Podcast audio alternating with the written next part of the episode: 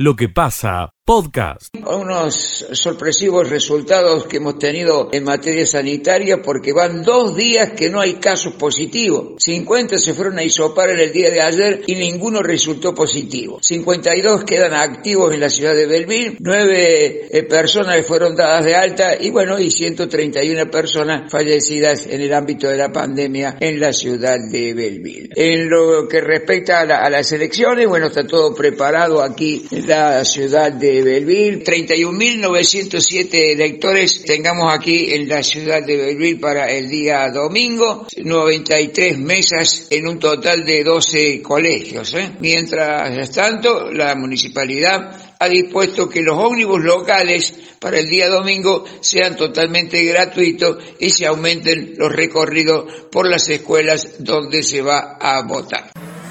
Escucha lo mejor de lo que pasa. El próximo domingo, domingo de elecciones, habrá en la ciudad de Las Varillas 15.390 electores habilitados para sufragar. 44 son las mesas que tiene esta ciudad, las que se habrán distribuido de la siguiente manera el próximo domingo. Ocho mesas estarán ubicadas en el Colegio Dalmacio Vélez Arfiel. José María Paz, la escuela tendrá seis mesas. El Instituto Parroquial Gustavo Martínez Subiría contará con ocho mesas. La escuela Bernardino Rivadavia tendrá asignadas ocho mesas también. En tanto, la escuela Bartolomé Mitre contará con siete mesas ubicadas en ese lugar. El Instituto de María Inmaculada tendrá siete mesas. Así se distribuirán las mesas en la ciudad de Las Varillas para las elecciones del próximo domingo. Escucha lo mejor de lo que pasa. Los bomberos voluntarios de Justiniano Pose incorporan otra unidad a su parque automotor. Se trata de un camión que será utilizado para aprovisionamiento. Así lo confirmó el jefe del Cuerpo Activo de Bomberos Voluntarios de Justiniano Pose, Germán Giorda. Integrantes de nuestra institución viajaron a la ciudad de Zárate para retirar eh, una unidad que se había adquirido desde la ciudad de Bélgica hace unos meses atrás. Esta unidad se trata de un camión Scania modelo 2005 con un tanque de 13.000 litros y esta unidad ya la tenemos en el cuartel. Es una muy buena unidad, muy versátil y va a transportar una buena cantidad de agua. Por tal motivo, este camión va a ser utilizado como abastecimiento.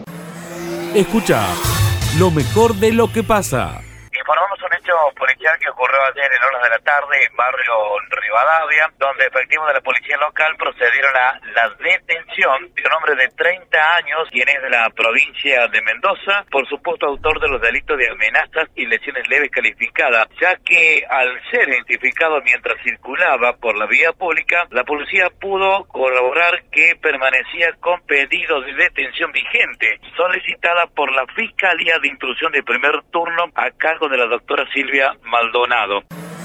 Escucha lo mejor de lo que pasa enorme expectativa porque hoy ahí comienza, diría yo, una saga de remates y es importante ver dónde se va a colocar la vaquillona de aquí en adelante. Le decimos a toda la gran audiencia que el precio de la vaquillona, es decir, la vaca que camina hacia el primer parto, eh, es un indicador que se sigue con mucha importancia porque da una idea de cómo los productores están visualizando el negocio lechero en seis meses, un año hacia adelante. Entonces, si hay valores altos que se pagan por la vaquillona, eso quiere decir que están viendo un negocio, diría, razonablemente bueno hacia adelante. Si no, el precio tiende a ir hacia la baja. Eh, te hago de la leche, sacamos el queso, ¿verdad, Miguel? Sí, señor. cosas. Creo que siempre fue así, del de vaca, ¿no? Bueno, hasta, ahora fue así. El de cabra también. Lograremos hacer una buena cuajada con un mm. buen cuajo. a partir de ahí separamos el suero y usamos este, eh, eh, todo lo que son eh, las grasas y los sólidos para hacer los quesos. Y que nosotros habitualmente le tomamos y hablamos contigo del precio de los quesos, cómo está el precio de los quesos. Y bueno, los consumidores tienen su propia eh, percepción, que es que van a la despensa, que van al supermercado, que van al hiper, que van al negocio de cercanía o al mayorista y compran y ven y miran, observan, etcétera. Nosotros acá le vamos a brindar los valores de cómo se han movido los precios en la puerta de la fábrica. A ver. reporte del mes de septiembre al día jueves 9 de septiembre, es decir, el día de ayer, datos muy, muy frescos, el queso cremoso, promedio de una decena de empresas de la cuenca Villa María, se movió en puerta de fábrica un 0,2%. Ah, mira vos, qué poquito. 0,2%. La barra, 0,0%. Mira. Y el sardo fresco bajó 1,5%. Mira, qué número. Al mismo tiempo yo lo hago un poquito espaciado para que lo anote la señora también, Sí. ¿cómo no?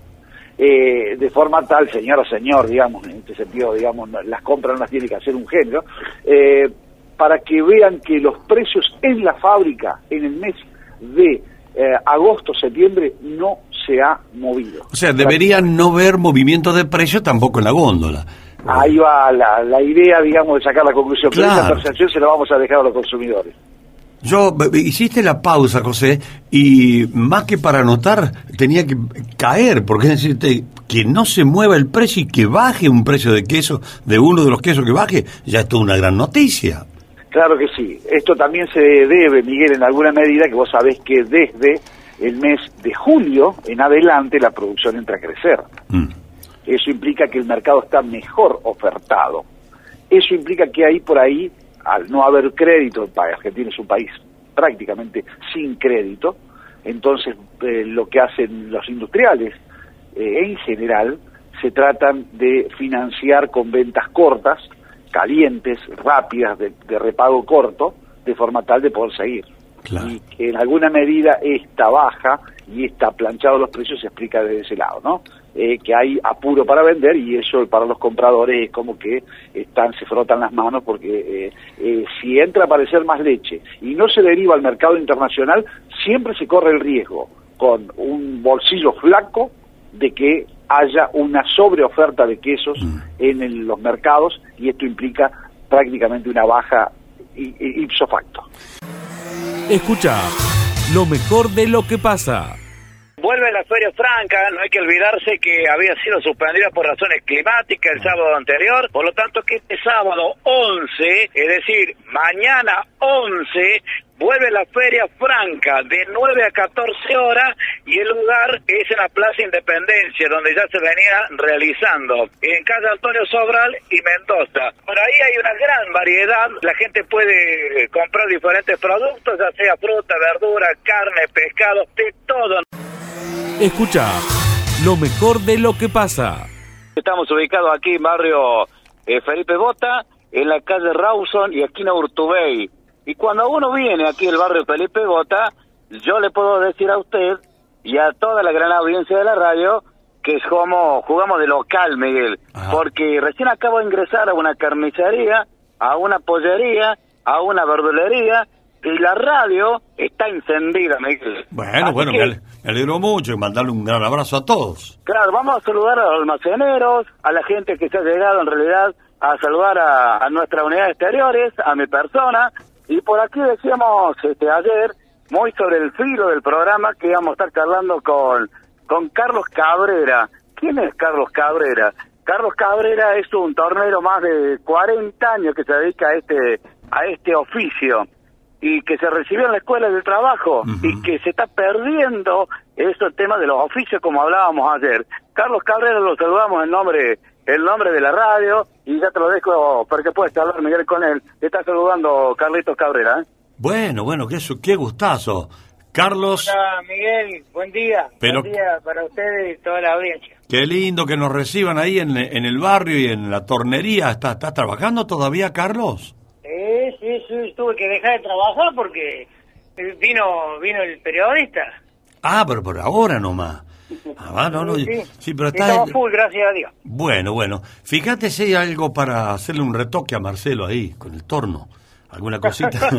no, no, no, está bien, no, no, no, no necesita, no, no, no. Bueno, fuera de Está broma. bien, está bien. El, Carlos, el oficio de tornero, la profesión de tornero, eh, sigue vigente. Yo no parece que fueran muchas las que hay, pero quedan todavía, aparte de la tuya, la tornería.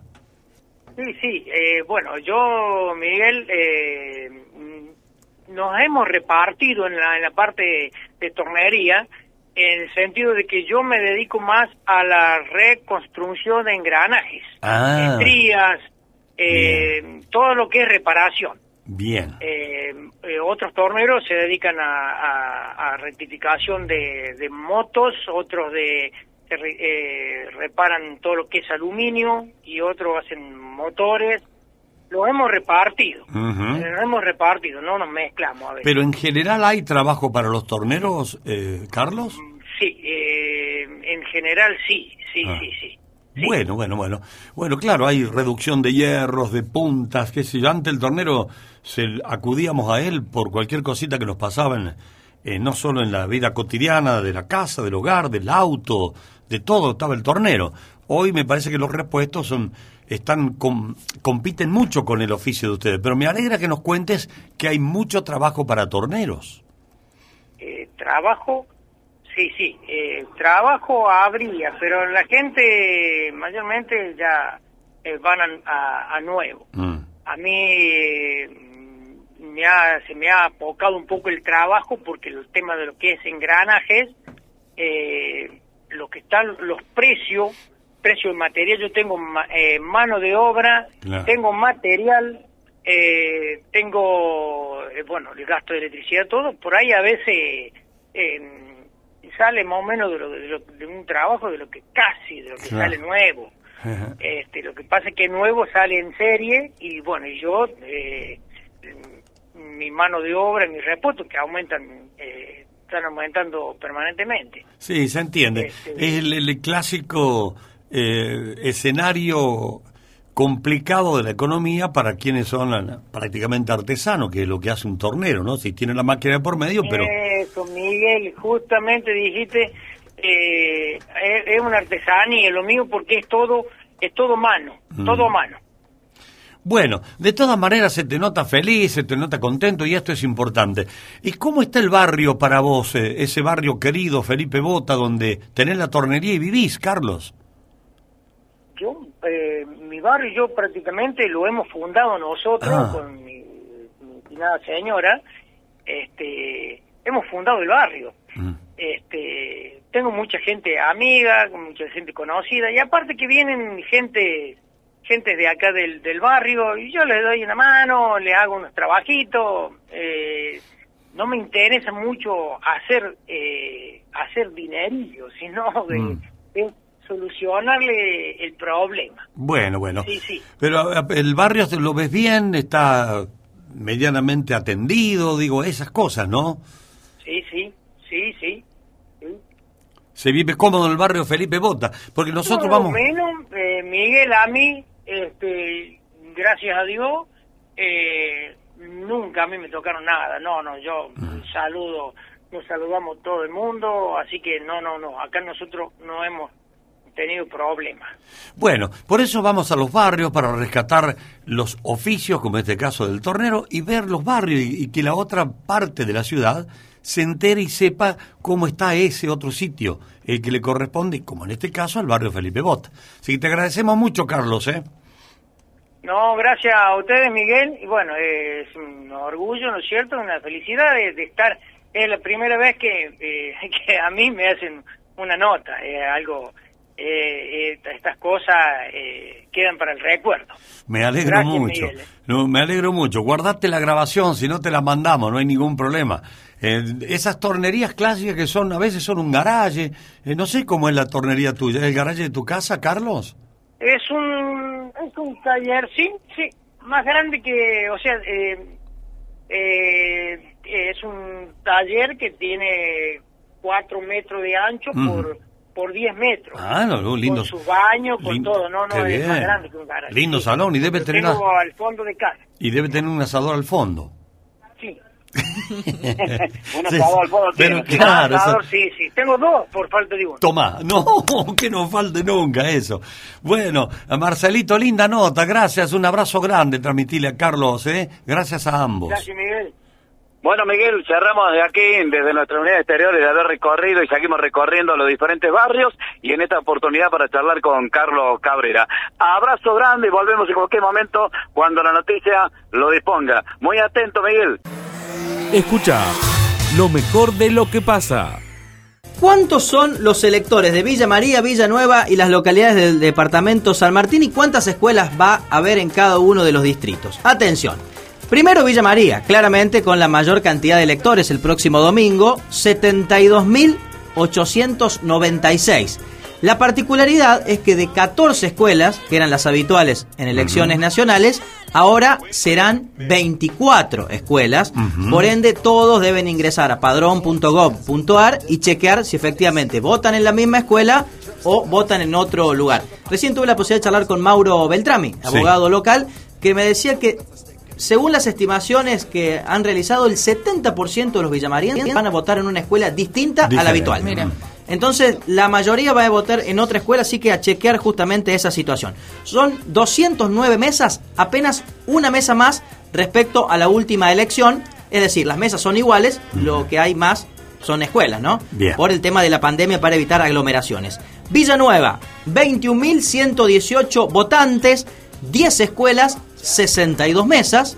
Y luego las otras localidades ya eh, con mucho menos cantidad de electores. A ver, vamos a hacer una apuesta. ¿Quién tiene más votantes? ¿Etruria, La Playosa o Tío Pugio? Ah, Los tres pucha. tienen más de 3.000 y menos de 4.000. Etruria, La Playosa y Tío Pugio. Sí, los tres tienen más de 3.000 pero menos de 4.000. ¿Quién está tercero en cantidad de, eh, de votantes? Yo lo veo peleadito entre Etruria y Playosa. A ver. No hace cosa que sea Tío Pugio, ¿no? No, es Etruria. Sigue Etruria, siendo claro. Etruria la tercera Etruria, localidad sí. del departamento San Martín con 3.793 electores, 12 escuelas y 11 mesas allí en Etruria. Mucha diferencia con Playosa. Vamos al cuarto lugar, que es efectivamente la localidad de Tío Pugio. Tío Pugio, mira vos. 3.426 electores tiene Tío Pugio, dos escuelas y dos mesas. Y en quinto lugar aparece La Playosa con 3.018 electores. Tenemos en La Playosa dos escuelas y nueve mesas. Y luego el resto de las localidades menos de 3.000. Por ejemplo, Ticino tiene 2.121 electores, dos escuelas y siete mesas. La Palestina 599 electores, Pasco 1.411. Eh, Arroyo Cabral, mira, me quedó Arroyo Cabral, como más de 3.000, que no lo había visto. Mirá. 3.043. Me parecía que faltaba algo ahí. 3.040. Tiene un poquito más que Playosa inclusive. Mira, entonces Está está, en quinto lugar eh, Cabral. Cabral y en sexto Y Playosa. en sexto Playosa, exactamente. Lucas 607, tenemos Las Mojarras, 63 electores, apenas Bien. en Las Mojarras. 1051 en Ausonia, 1068 en Chazón, 1411 en La Laguna y la localidad de Silvio Pélico tiene 708 electores. El distrito con menos cantidad de votantes no es Las Mojarras, que habíamos dicho que tenía 63. Hay uno que tiene menos todavía que Las Mojarras. La localidad de Sanabria. 27 Pero es electores. Sanabria es Villanueva. Es Villanueva, pero aparece discriminado. Tiene 27 electores, una escuela y una mesa. Ah, yo no lo dije porque pensé que estaba integrado A Villanueva. a Villanueva. No, aquí en la discriminación que tengo, Bueno. aparece con 27 electores Sanabria, el pueblito más pequeñito del departamento San Martín. Pero claramente define Villa María y Villanueva, que entre los dos, Miguel, tienen 92.000, 93.000 electores. Claro. Así que entre el conglomerado Villa María Villanueva y cuando hagamos el censo, cuando el 22, el año que viene el censo. En mayo del año que viene. 10 de mayo, si no me equivoco, del año próximo. 2022. Entre ambas ciudades tendrían que pasar fácil los 100.000 habitantes. Sí, no, de hecho ya el conglomerado, según el último censo, son 120.000 personas, si no me equivoco. Evidentemente, Ah, yo me guiaba por los electores, claro, pero hay mucha gente. No, menor no. de, de- de 16 años. Sí, sí. Claro. Así que estaremos que en 130.000 habitantes. Sí, alrededor de 130.000 Eh, habitantes. ya es un numerito, ¿eh? Sí, es un número importante. Bueno, tenemos 21.118 en Villanueva, 72.896 en Villa María. Y recién, ya que mencionaba Mauro Beltrami, me decía que eh, un porcentaje muy pequeñito creció el padrón electoral en Villa María. Pero en Villanueva creció mucho más. Ah. ¿Por qué? Porque hay muchos vecinos de aquí de Villa María, de la región, que se han ido a vivir a los barrios nuevos de, de Villanueva, a los barrios residenciales, y por ende ha crecido bastante el padrón en... Que han en la hecho cambio de domicilio Que han principalmente. hecho cambio ¿no? de domicilio, sí, es función de eso, ¿no? De, de los cambios de, de domicilio. Lo que pasa, podcast.